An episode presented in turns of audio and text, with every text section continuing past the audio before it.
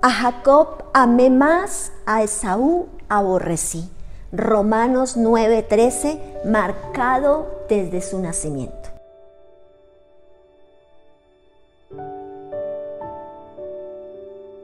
Antes de que naciese Esaú y Jacob, Dios le dijo a Rebeca que en su vientre habían dos naciones, que el mayor serviría al menor. Génesis capítulo 25, verso 23. Y desde el vientre había allí una contienda. Su madre ya sabía que Jacob y Esaú estaban allí luchando y que había una disputa por quién nacería primero. El derecho de la primogenitura. El primero en nacer fue Esaú pero Jacob nació tomado del talón de su hermano. Esaú era rojizo y su nombre fue Edón, que significa rojo. Y a su hermano le pusieron por nombre Jacob, que significa el que toma del calcañar o el que suplanta. Imagínense, marcados desde mucho antes con un propósito, seguramente, muy seguramente. Y sabes, Jacob representa el hombre espiritual y Esaú representa el hombre carnal. Debemos entender que la voluntad de Dios es para con aquellos que disponen su vida en la voluntad de Dios, en el deseo de Dios, en doblegar nuestra carne, nuestro yo, nuestro anhelo, situaciones y pasiones en la voluntad perfecta de Dios. Jesús mismo lo dijo, hágase tu voluntad, hágase tu deseo, Señor. Y ese debe ser eh, nuestro trabajo a diario, someter nuestra voluntad y nuestro deseo a Dios. Jacob representa ese hombre espiritual, Esaú representa el hombre carnal. Eh, aquel que de repente no quiso entender la voluntad de Dios, el hombre carnal que desea valerse por sí mismo, el hombre carnal que se fortalece en su fuerza, en su capacidad, que confía en él mismo y sabe que pierde esa oportunidad de que su vida sea gobernada por Dios, que su vida sea dirigida por Dios. Eh, Rebeca misma conoce que Esaú había contraído matrimonio en desobediencia, en deshonra en relación a sus cananeas y había cedido su primogenitura. Caminaba conforme a su deseo, caminaba conforme a las circunstancias, a su pensamiento, caminaba conforme a lo que estaba pasando y caminar conforme a lo que vivimos, a nuestros deseos, con seguridad nos llevará a perder, a vivir una vida en desastre. La palabra es clara en relación a esta historia, marcados desde el nacimiento. Mi embrión vieron tus ojos y allí estaban entretejidas todas las cosas. Dios lo sabe todo de ti.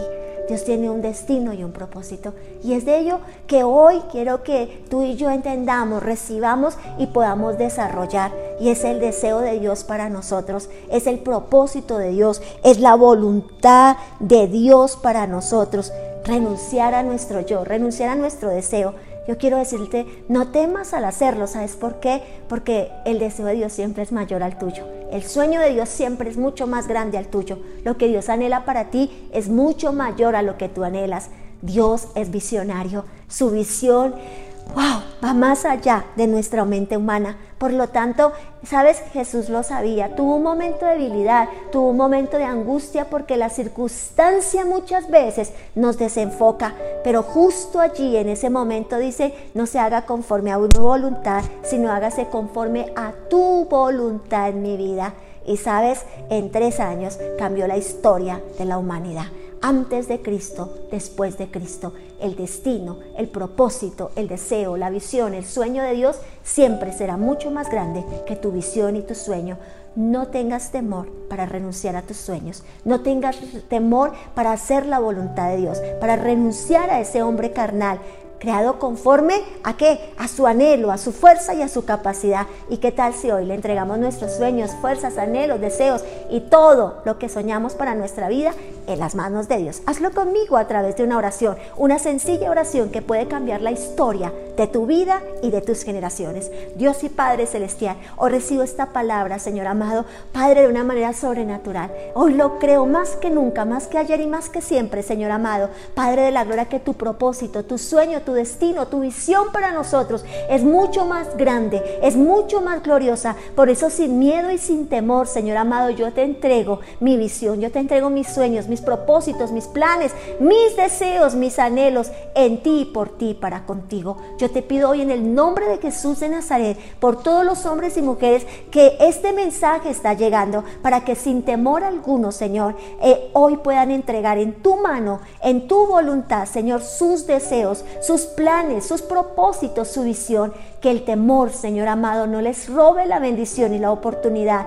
Que la circunstancia no les robe la oportunidad de levantar su voz hoy y decir, hágase tu voluntad en el cielo como en la tierra. Amén y amén. Feliz y bendecido día.